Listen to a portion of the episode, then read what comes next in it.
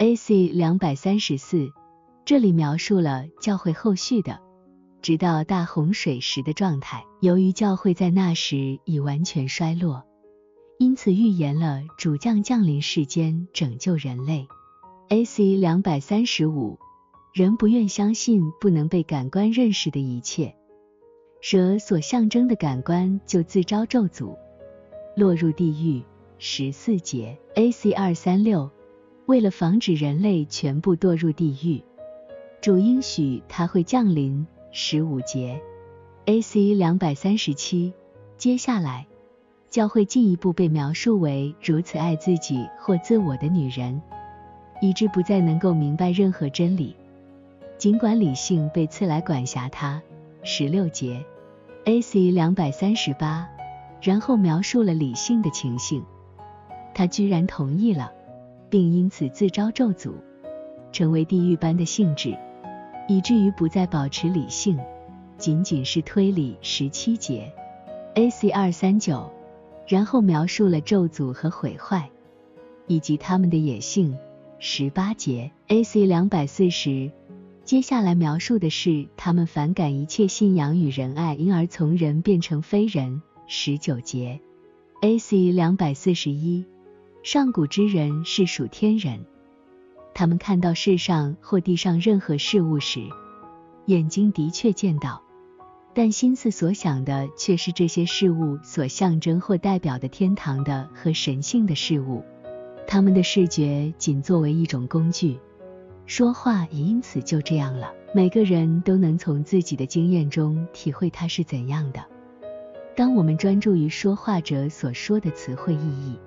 我们确实听到了话语，但似乎并没有真的听进去，只是捕捉了他的意思。而对于那些更加深入挖掘的人来说，他们并不太关注于词语的意思，而是更关注于言语背后的普遍性。我们现在讨论的这些后代与他们的先辈有所不同。当他们观察世俗和地上的事物时，喜爱上这些东西。用心去思考他们，甚至从这些事物中思索关于天堂和神的事情。于是，他们开始将感官看作为首要的。而与他们的祖先不同，对于祖先来说，感官只是一种手段。当世俗和地上的事物变得至关重要时，他们便开始基于这些事物来推测关于天堂的事情。从而导致自己的迷惑和盲目。每个人都可以通过自己的经验来了解这种情况。对于那些不专注说话者话语的深层意义，而只专注于话语字句的人，他们往往很难完全理解其真正的意思。有时，他们甚至可能仅凭一个词或一个语法细节来判断某人所说的全部内容。AC 二四二第十四节。耶和华神对蛇说：“你既做了这事，就必受咒诅，比一切的牲畜和所有田地的野兽更甚。你必用肚子行走，终身吃土。”耶和华神对蛇说，表示他们认识到自己的感官是问题所在。蛇受咒诅，比一切的牲畜和所有田地的野兽更甚，表示感官自己从天堂转开，并向肉体转变。因而自招咒诅。牲畜和田地的野兽和前文一样，象征情感或倾向。蛇用肚子行走，表示感官不再能往上望天，而只能朝下关注肉体和地上的事物，终身吃土。他们的感官变得如此，以至于除了肉体和地上的事物外，就无法生存，从而变得地狱一般。AC 二四三。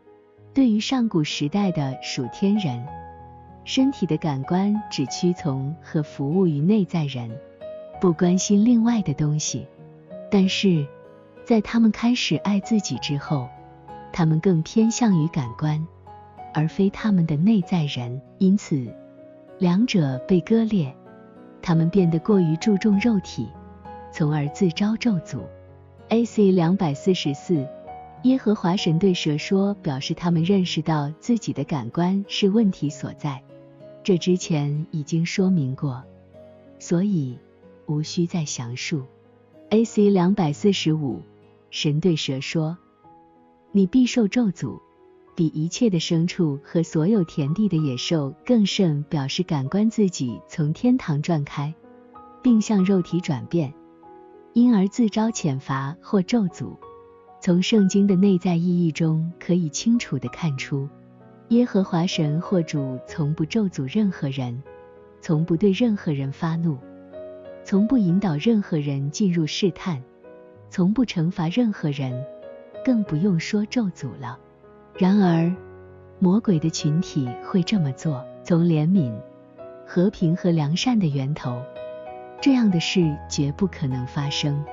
但是，这里以及在圣经多处说，耶和华神还仅转脸、发怒、惩罚、试探，甚至还杀人和诅咒，是为了让人们相信主统治并安排宇宙中的一切事物，包括邪恶。惩罚和试探，一旦人们接受了这一普遍观念后，他们随后将学习他是如何统治和安排，以及如何将试探和惩罚转变为良善。圣经按照从普遍到具体的顺序进行教导，因此其字面意义包含了许多这样的普遍原则。A.C. 两百四十六，对于牲畜和田地的野兽，象征倾向或情感。这一点可以从之前第四十五和四十六节中关于牲畜和野兽的描述中明确看出。此处补充说明，在大卫诗篇中说：“神啊，米使仁慈之雨洒落，米的产业疲乏的时候，米使它坚固，米的野兽将居住在其中。”诗篇六十八篇第九十节在此，野兽代表良善的情感。因为它将居住在神的产业之中。这里所称的牲畜和田地的野兽，正如在第二章十九、二十节，但在第一章二十四、二十五节描述的是牲畜和田地的野兽。原因是这里讨论的是教会或已经重生的人，而第一章所说的却是教会未有之时。也就是人尚未被重生，还因为田地这一术语应用于教会或已经重生的人。A.C. 两百四十七，关于蛇用肚子行走，这表示感官不再像以前那样仰望天，而是注视向下，专注于肉体，只看地。这可以从古代对肚子的解释得知，它象征着与地最近的事物。而胸代表了比地更高的事物，头则代表了最高的事物。因此，在这里，由于感官转向的，它就是为什么蛇用肚子行走的原因。在犹太人的的教会中，俯伏并肚腹贴地，在头上撒灰，也具有类似的象征意义。大卫在诗篇中这样写道：“迷为何掩面？”不顾我们所遭的苦难和所受的欺压，我们的性命浮于尘土，我们的肚腹紧贴地面。球迷起来帮助我们，平迷的慈爱救赎我们。诗篇第四十四篇十四到二十六节。显然，当人转离耶和华的面，就是肚腹紧贴地面。约拿书中也是如此，以落入大鱼的肚腹来表示地底。这从他的预言可知。我从阴间的肚腹呼求，你就俯听我的声音。约拿书二章二节，在此，阴间表示底部之地。A.C. 两百四十八。所以，当人们注视天上的事物时，他们说它是直立的，向上看或向前；但当他们注视肉体和地上的事物时，他们说它是伏在地上。向下看或退后，在立位记中，我是耶和华你们的神，曾将你们从埃及的领出，使你们不做埃及人的奴仆。我也折断你们所负的恶，叫你们挺身而走。立位记二十六章十三节，在弥迦书中，这或在你们的景象上不能解脱，你们也不能昂首而行。弥迦书二章三节，在耶利米哀歌中，耶路撒冷大大犯罪，素来尊敬他的，见他赤露就都藐视他，他自己也叹息退后。他从高天使火进入我的骨头，使我转回。他使我终日凄凉发昏。耶利米哀歌一章八十三节，在以赛亚书中。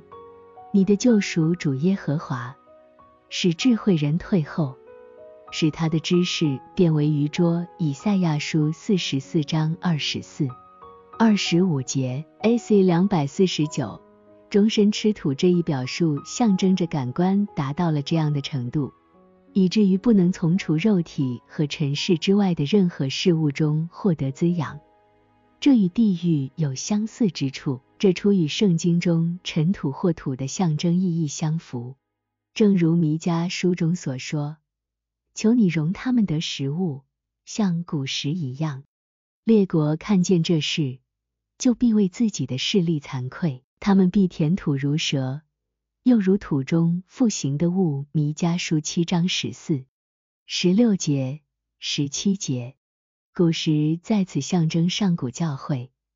列国象征那些依赖自我的人，说他们必填土如蛇。在大卫的诗中，野蛮人必在神面前下拜，他的仇敌必要填土。诗篇七十二篇九节，野蛮人和仇敌在此象征那些人只看地上和世上的东西。在以赛亚书中说，尘土必作蛇的食物。以赛亚书六十五篇二十五节。因为尘土象征那些不追求属灵和属天，只关心肉体和地上事物的人，所以主吩咐门徒，当他们到了某城某家，若有不配得的人，就把脚上的尘土跺下去。马太福音十章十四节。对于尘土象征咒诅和地狱之物，请看本章第十九节的解读。A.C. 两百五十。第十五节，我又要叫你和女人彼此为仇，你的种和女人的种也彼此为仇，女人的种要践踏你的头，你要伤她的脚跟。众所周知，这是主降世的第一个预言，这在文字上就显而易见，所以就连犹太人通过该预言并先知书也知道有一位弥赛亚要降临。只是迄今无人明白蛇女人蛇的种，女人的种伤蛇的头，伤女人的脚跟的意义，所以需加以解释。蛇在此总体上象征的一切恶，具体象征对自我的爱；女人象征教会，蛇的种象征所有的不信，女人的种象征对主的信仰。这里的他是主自己。蛇的头总体上象征恶的统治，特别是爱自己进行的统治。践踏象征向下压制，使之用肚子行走，并终身吃土。脚跟象征自然的最底层，例如肉体，这是蛇要伤害的对象。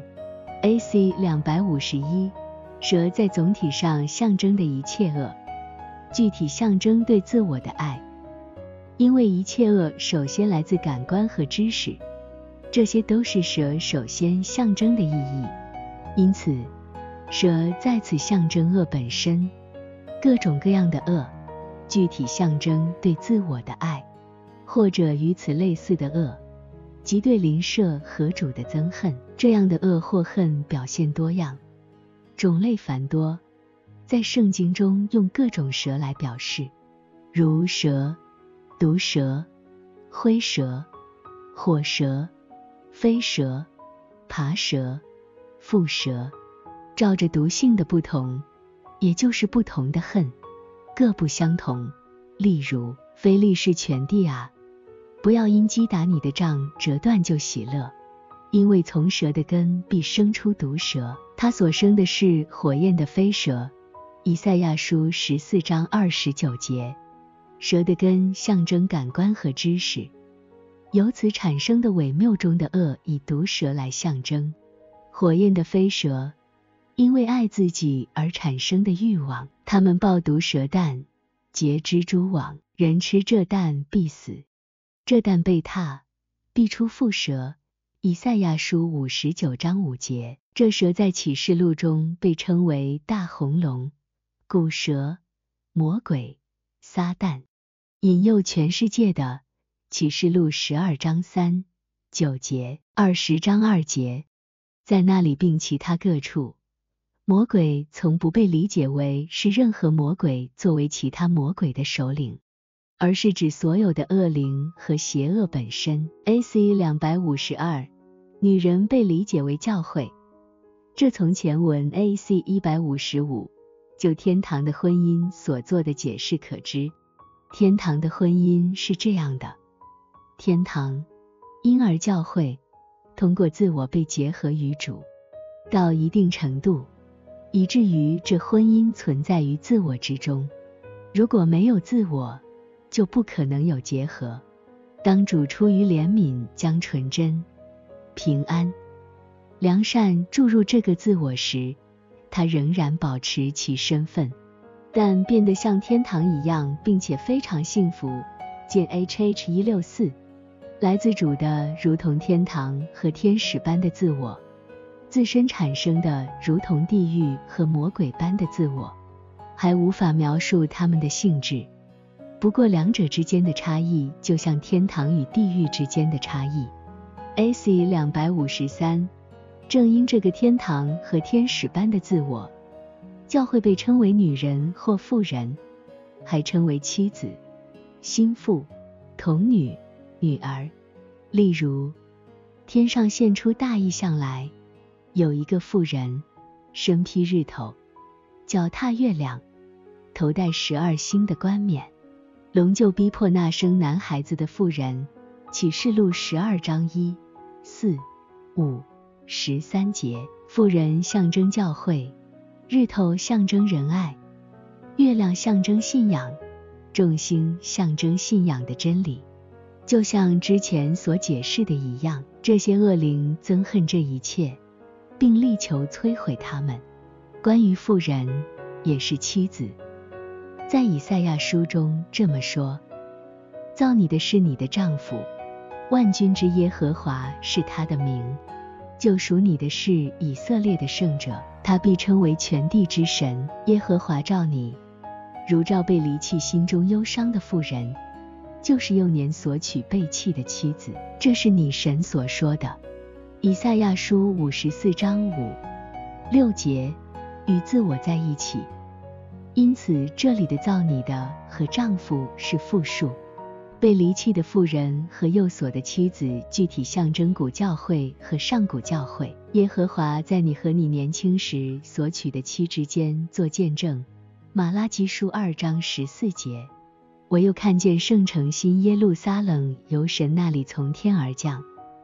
预备好了，就如心腹装饰整齐，等候丈夫。你到这里来，我要将心腹，就是羔羊的妻，指给你看。启示录二十一章二九节，在此，教会被称为妻子、心腹。至于教会被称为童女、女儿，这在先知书中十分常见。A.C. 两百五十四。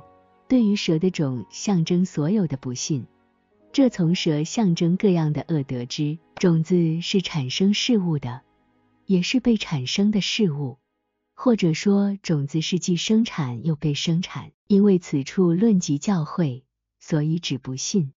以赛亚书提到处于堕落状态中的犹太人教会时，将其称为行恶的种子、奸夫和妓女的种子、虚谎的种，例如。害犯罪的族民，担着罪孽的百姓，行恶的种子，败坏的儿子，他们离弃耶和华，藐视以色列的圣者，与他生疏，往后退步。以赛亚书一章四节，你们这些巫婆的儿子，奸夫和妓女的种子，都要前来，你们岂不是悖逆的孩子，虚谎的种子呢？以赛亚书五十七章三四节，还有论到被称为路西弗的蛇或龙，你不得入你的坟墓，好像可憎的枝子，因为你败坏你的国，杀戮你的民，恶人的种子必永不被人提说。以赛亚书十四章十九、二十节。A.C. 两百五十五，女人的种象征对主的信仰，可从女人象征教会得知，教会的种子无非是信仰。之所以被称为教会，正是因着对主的信仰。在马拉基书中，信仰被称为神的种。耶和华曾在你和你年轻时的妻中间做见证。虽然神有灵的余力能造多人。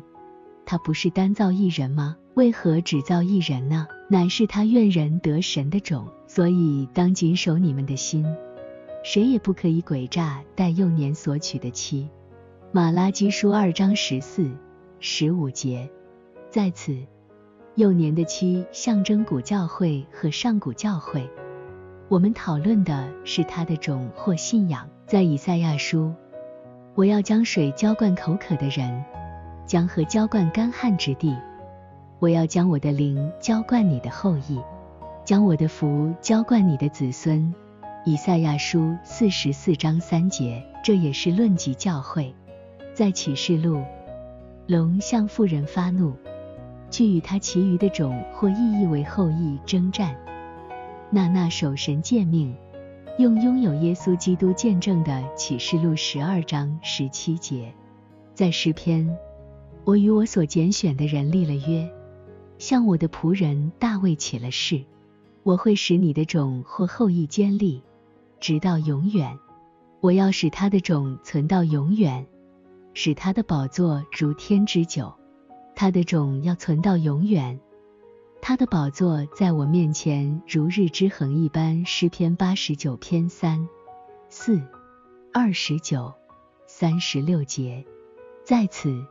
大卫象征主宝座，象征他的国度；太阳象征仁爱，众象征信仰。A.C. 两百五十六，不仅信仰被称为女人的种，就连主自己也是。这既因为唯独他赐信仰，他因而是信仰本身，还因为他乐意降生在这样的教会中。这教会因着对自我和对世界的爱欲。已完全堕入地狱的和恶魔的状态中，他这样做是为为了凭着他的神性能力，将神性属天的自我与世人的自我在他的人的本质中结合，以致在他自己里面成为一体。他如果未将他们结合，世人必全然灭亡。由于主是女人的种或后裔，所以不说他，而说他。A.C. 两百五十七。蛇的头总体上象征恶的统治，特别是对自我之爱所施行的统治。这可从对自我之爱的性质看出，它不仅在于寻求统治，而且渴望统治地上的一切，甚至不满足于此，还渴求统治天上的一切，最终还不满足，甚至还想统治主。就连这样都不能满足，这种倾向潜伏于爱自己的每一丝火花中。倘若被放纵，无所束缚，我们将发现，它必立时爆发，朝着那渴望的目标奋进。由此可看出，蛇或者对自我之爱这种恶是如何渴望拥有统治权，对无法控制者是何等的憎恨。这就是蛇的头。它高抬自己，主将它踹到地上，使之用肚子行走，终身吃土。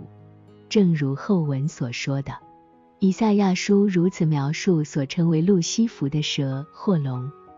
路西弗啊，你心里曾说，我要升到天上，我要高举我的宝座在神众星以上，我要坐在聚会的山上。在北方的极处，我要升到高云之上，我要与至上者同等。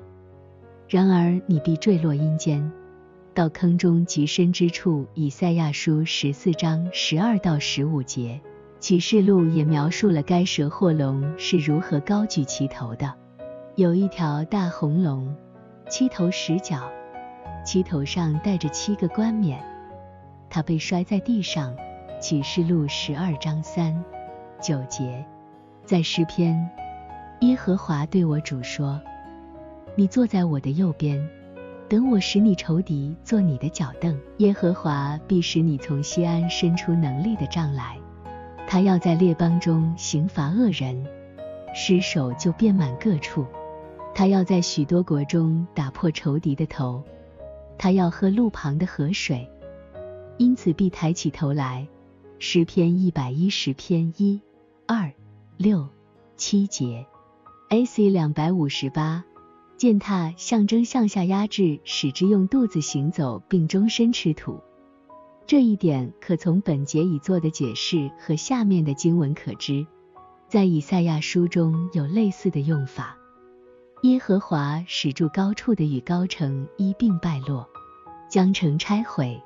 拆平，直到尘埃，要被脚践踏。以赛亚书二十六章四到六节又如，他必用手将冠冕摔落于地，所夸傲的冠冕必被脚践踏。以赛亚书二十八章二三节。AC 两百五十九，脚跟象征自然的最底层或者肉体。若非知道上古之人如何理解人体各部分。就没法明白这层意义。他们将人的属天和属灵与头和脸相提交论，由此产生的东西，如仁义和怜悯，指向胸部；自然的事物则与脚相关联，将自然中较低层指向脚掌，自然的最底层指向脚跟。他们不仅引用这些。而且还这样称呼他们：理性或知识的最底层的事物也被这么理解。雅各做预言论道：但就说，但必做道上的蛇，路中的灰，咬伤马的脚后跟，使骑马的向后坠落。创世纪四十九章十七节，在诗篇中也说：奸恶随我脚跟，四面环绕我。诗篇四十九篇五节，类似的，当雅各出生时，他的手抓住以扫的脚跟，因此给他起名叫雅各。创世纪二十五章二十六节，雅各这个名字源自脚跟一词，以雅各代表的犹太教会伤害了脚后跟，蛇只能伤属是最底层的事物，除非它们是毒蛇的种类。否则伤不了内在的自然事物，更伤不了属灵的事物，更不用说属天的事物主在人不知不觉中保存这些属灵属天的事物，隐藏在人里面。在圣经中，这些被主保存在人里面的事物被称为余圣。盟主怜悯后文将解释蛇是如何破坏属是最底层的事物。洪水前的人通过感官和对自我的爱来破坏，犹太人则以感官、传统、遗文以及对自我和世界的爱欲来破坏。如今人们则通过感官、知识、哲学以及同样通过对自我和世界的爱欲来破坏。AC 两百六十，从这些事情中可以明显看出。已经向那个时代的教会揭示了这一事实：主将要来到这个世界，他将拯救他们。AC 两百六十一第十六节，又对女人说：“我必多多加增你怀胎的苦楚，你生子必多受苦楚，你必恋慕男人，他必管辖你。”女人现在指的是教会所爱的，出于自我。多多加增你的苦楚，表示冲突以及由冲突引起的焦虑。怀胎象征一切思维，生子必多受苦楚，表示将以这种方式产生真理。这里的男人像之前一样，指的是理性，他将服从理性，理性将统治他。AC 二六二对于女人象征教会，前文已述，在此象征因自我而堕落的教会。到目前为止，成为女人所象征的，是因为当前论述的这一代是以堕落的上古教会的后裔。AC 两百六十三，当感官转离或自招咒诅时，恶灵开始猛烈的攻击。与人同在的天使因而更劳累。正因如此，这样的征战被描述为必多多加增你怀胎的苦楚，你生子必多受苦楚，也就是在关于思维和真理的产生方面将会如此。A.C. 两百六十四，圣经中的怀孕生子只能以灵异来理解，也就是说，怀孕象征内心的思维和设想，子象征真理。从以下经文可知，至于以法连人，他们的荣耀必如鸟飞去，必不生产，不怀胎，不成孕。纵然养大儿女，我却必使他们丧子。甚至不留一个，我离弃他们，他们就有祸了。河西阿书九章十一、十二节，在此，以法莲象征聪明的人，或者对真理的悟性；子象征真理本身。在另一处说到以法莲或那些聪明的人，说他变得愚昧，产妇的疼痛必临到他身上，他是无智慧之子。到了产期不当迟延，何西阿书十三章十三节，西顿哪，你当惭愧，因为大海说，就是海中的宝藏说，我没有劬劳，也没有生产，没有养育男子，也没有抚养童女。这风声一传到埃及，埃及人为推罗的风声极其疼痛。以赛亚书二十三章四。五节在此，希顿象征那些曾拥有信仰知识的人，用记忆性的知识破坏了信仰的真知识，从而变得贫瘠。在同一先知书，西安未曾劬劳就生产，未觉疼痛就生出男孩，这样的事谁曾听见？谁曾看见呢？地岂能一日而生？耶和华说：“我既使他临产。”岂不使他生产呢？你的神说：“我既使他生产，岂能使他闭胎不生呢？”以赛亚书六十六章七到九节，这里论及人的重生。子同样象征信仰的真理，信仰的良善和真理因天堂的婚姻受孕和出生，也被主在马太福音中称为子。那撒好种的就是人子，田地就是世界。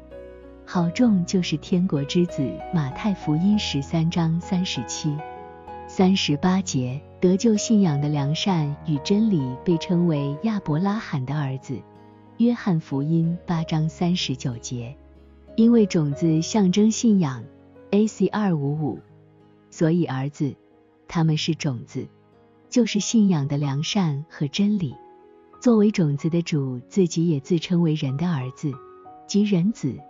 也就是教会的信仰。A.C. 两百六十五，对于男人象征理性，这从本章第六节可知。那里说女人拿果子给那人，他就吃了，这表示他的让步。这也可从前文 A.C. 幺五八所做的解释得知。在那里，以男人来表示理智被视为智慧和聪明。然而，通过从知识树上吃了以后。智慧和聪明就丧失了，由于没什么剩余了，理性成了智慧的模仿者，或几乎是类似的。A.C. 两百六十六，所有律法和诫命皆源自属天和属灵的事物，这是他们的真正起源。此处有关婚姻的律法是如此，就像妻子，因为她是基于欲望，也就出于她的自我来行事。而不是像男人那样出于理性，应当受制于男人的审慎。A.C. 二六七第十七节，又对那人说：“你既听从妻子的话，吃了我所吩咐你不可吃的那树所出的，土地必为你的缘故受咒诅，在你生命的全部日子里，必劳苦才能吃它。”那人听从妻子的话，人或理性同意了。因为理性已经同意了，既然转离，就招来咒诅，整个外在人也受到咒诅。这就是土地必为你的缘故受咒诅所表达的意思。你必劳苦才能从地里得吃的，表示他未来的生活状态将变得悲惨。生命的全部日子表示，直到该教会走到尽头。A.C. 两百六十八，土地表示外在人。这从前文对地、土地、田地所做的解释可知，人被重生后，不再被称为地，而是称为土地，因为天堂的种子已种在它里面。圣经多处将它们比作土地，甚至称之为土地。外在人或他的情感和记忆，植入了善和真的种子，而不是内在人。因为内在之中没有人的自我，自我只存于外在。内在有善与真，当这些不再在那里显现时，这个人就是外在或属肉体的了。尽管这些被主隐藏于内在，人却不知情，因为他们并不显现，除非外在的几乎死亡。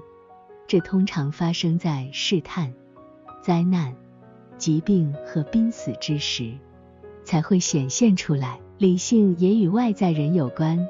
A.C. 幺幺八，在自身是内外之间的某种中介。因为内在人通过理性作用于外在的身体，但是当理性同意时，就导致外在人与内在人分开，以至于人们不再知道什么是内在人，因此也不知道那些属于内在人的聪明和智慧。A.C. 两百六十九，耶和华神或者主并不咒诅土地或外在人，而是外在人背离内在人。也就是自行与内在人分开，因而自招咒诅。这从前面 A.C. 二四五已做的解释可知。A.C. 两百七十，你必劳苦才能从地里得吃的，象征悲惨的生活状态。这从上下文的描述明显可知。除了吃的内意表示生活，还有当恶灵开始对抗并占上风。与人同在的天使便为此劳苦，这样的悲惨生活随之而来。在此情形下，恶灵控制外在人，天使只是统治内在人，其中的余剩如此之少，以致天使们几乎从内在人拿不出什么来护卫此人，痛苦和焦虑因此产生。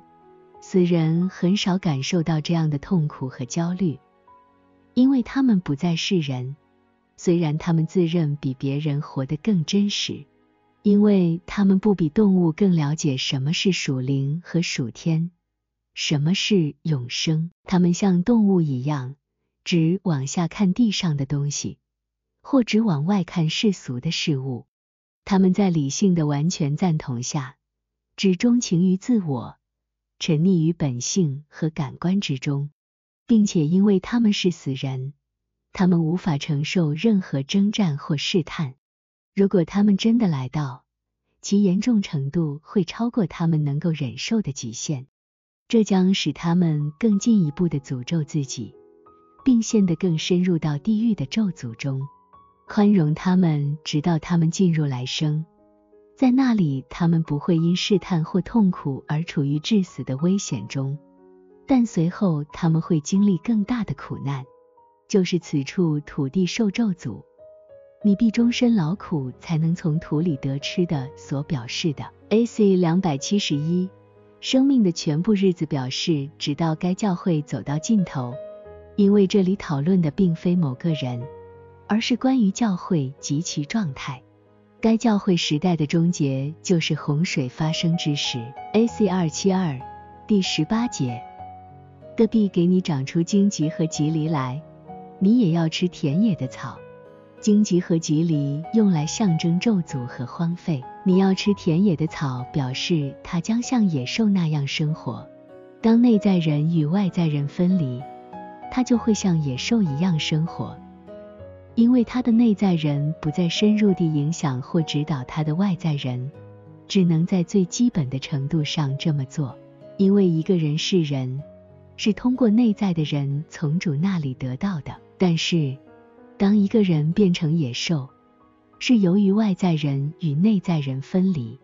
当外在人与内在人分离时，它本身就不是别的，只是野兽。它里面的性情类似野兽，有相似的欲望、相似的嗜好、相似的幻想和相似的感官，连器官也是相似的。然而，尽管它能够进行推理，让他觉得自己精明，这是因为他拥有灵性的实质，借此可以接收主的生命流入。但在这类人那里，这种实质被滥用，并且转化成邪恶的生命，也就是死。这就是为何他被称为死人的缘由。A.C. 两百七十三，对于荆棘和棘藜象征咒诅和荒废，因为庄稼和结果子的树象征相反的意思，也就是祝福和加增。荆棘、蓟草、棘藜。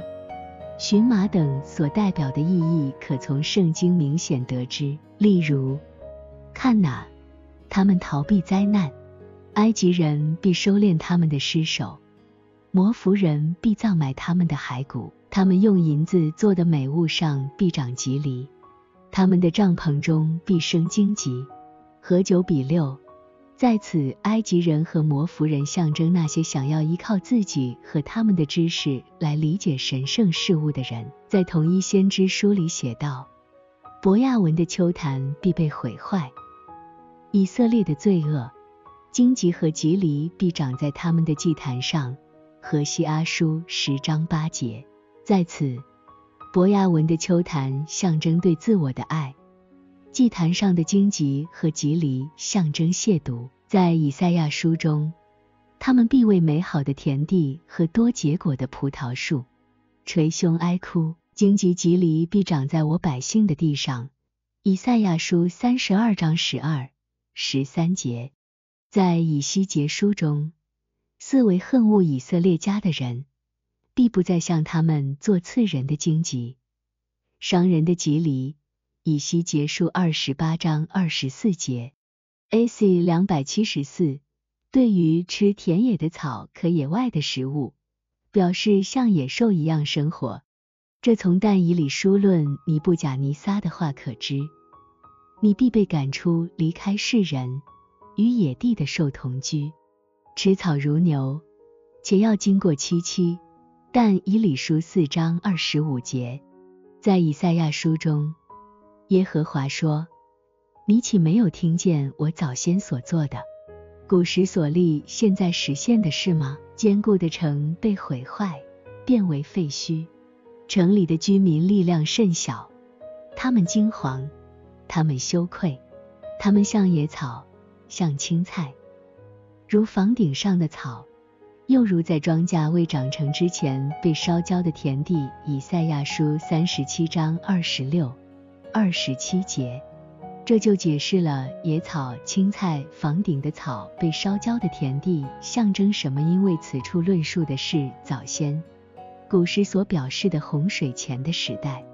A.C. 二七五第十九节，你必汗流满面才有饼吃，直到你归了土地，因为你是从他而出的，你本是尘土，也要归于尘土。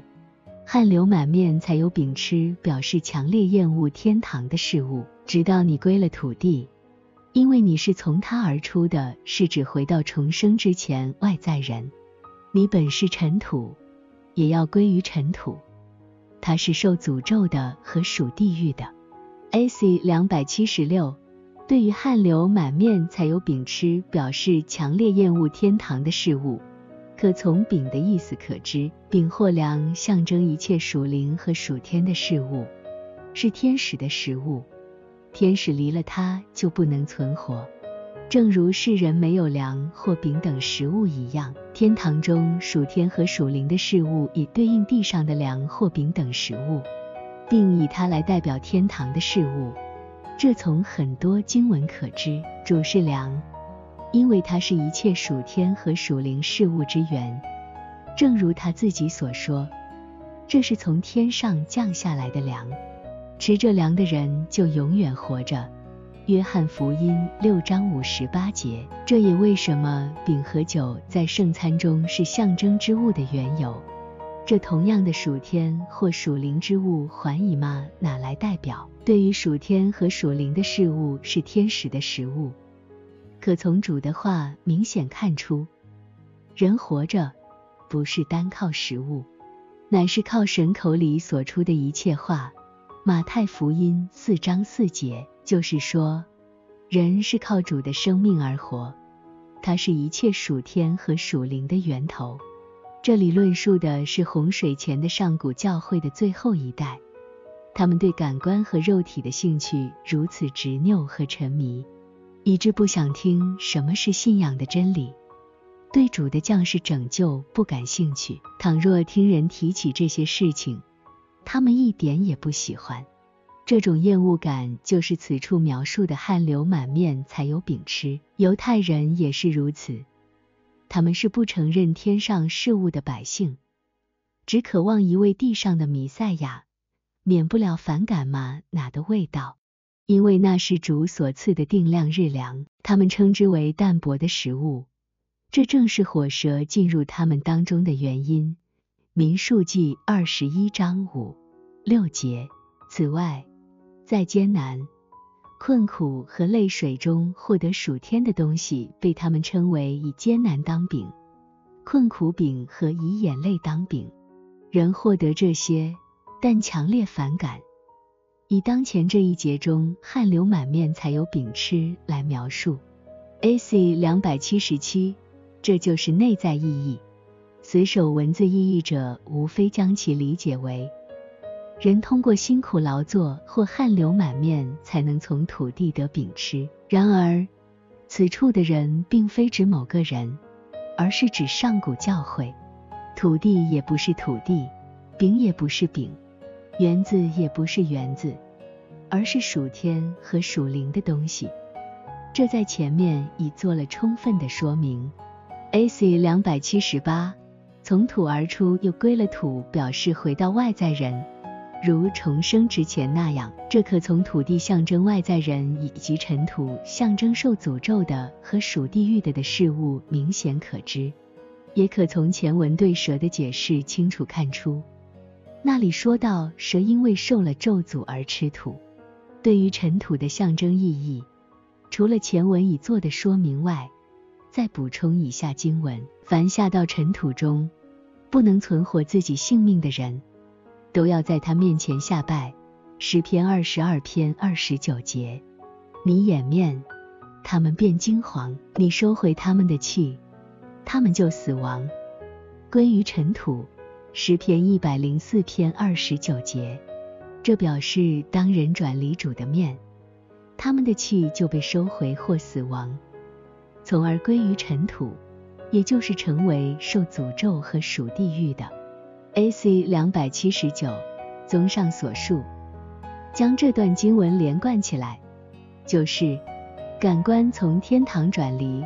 十四节，主将降临世间，要将他们结合。十五节，因外在人的背离，引发征战。十六节，因而导致痛苦。十七节，受阻。十八节。最后落入地狱。十九劫，这些事情在该教会接续发生，从第四代直到洪水发生。